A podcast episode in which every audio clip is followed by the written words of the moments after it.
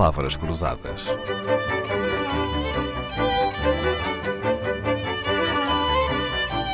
Porque quase tudo é uma questão de semântica.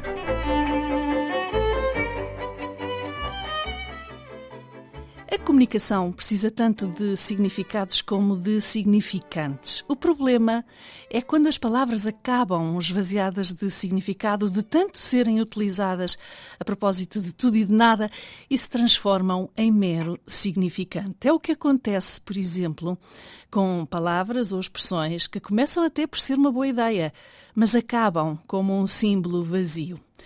Olá, Alexandra Abreu Loureiro, bem-vinda à rádio. Esta semana vamos falar de chavões. Será que há um chavão para designar os chavões? Olá, Dalilei, que bom estar aqui. Ah, sim, senhora, há uma palavra muito concreta: buzzword. E buzzword é o quê? O que é que quer dizer? Buzzword, muito barulho por nada, diria o Shakespeare, ou mesmo pouco barulho por muito, mas nada como a etimologia para percebermos melhor a palavra. Buzz igual a barulho, word igual a palavra, que define na prática uma palavra que faz barulho, gera burburinho, estranha-se e depois entranha-se. Na prática designa. Ah, exatamente, exatamente. Na prática designa um conceito que por sua vez pega e fica na moda durante um tempo. E particularmente frequente nos mídia, na linguagem empresarial, nas business school, isso mesmo por si só um buzzword, análise, tendências e por aí fora. Pois é, a própria buzzword é um chavão, ou não achas? Uhum, acho, exatamente. É mesmo isso. Será que alguma vez uh, se chegou a conhecer a paternidade da palavra buzzword? Ou o fenómeno também passa por, uh, como na canção de Lisboa, andar de boca em boca e não ser de ninguém?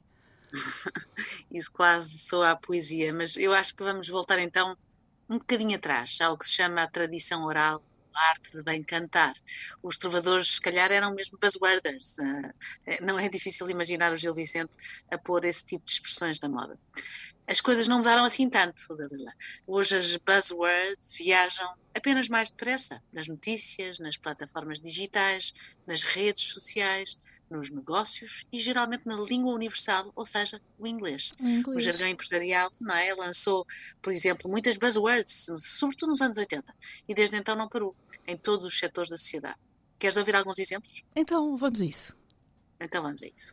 C-level, board level, CEO, board e por aí fora.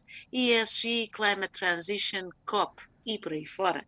Narrativa, work-life balance, paradigma e por aí fora a Zap, New Normal, Zoom, Teams e por aí fora, Clash, Startup, Fake News. Só algumas das muitas buzzwords que andam por aí a girar no ar. Que rica lista de chavões nos trouxeste, Alexandra Abreu Loureiro. E sabes, já descobriste qual é o segredo para se criar uma buzzword? Isto é, para uma palavra que já existe, normal, se transformar num chavão, numa moda, numa tendência?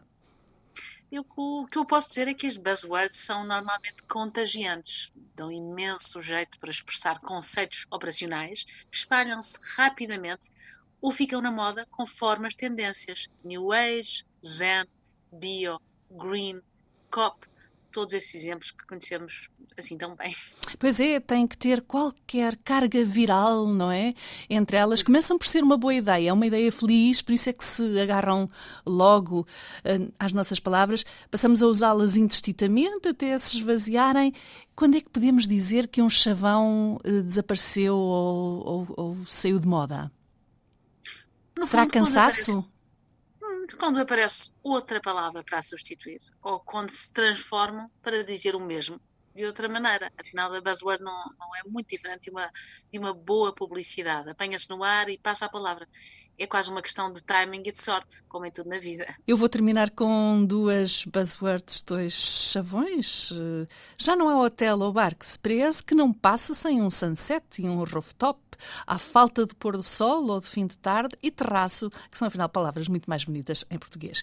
É de chavões que vamos falar esta semana com Alexandra Abreu Loureiro, antiga jornalista. Em Londres e Paris trabalhou para o International Herald Tribune, a CNN, a BBC World Service. Em Lisboa escreveu sobre política internacional no Independente, fez televisão na SIC.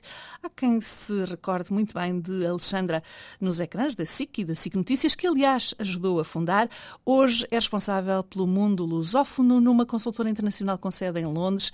E que bom que é tê-la de novo de volta aos média portugueses, privilégio nosso da Antena 2. Palavras Cruzadas, um programa de Dalila Carvalho.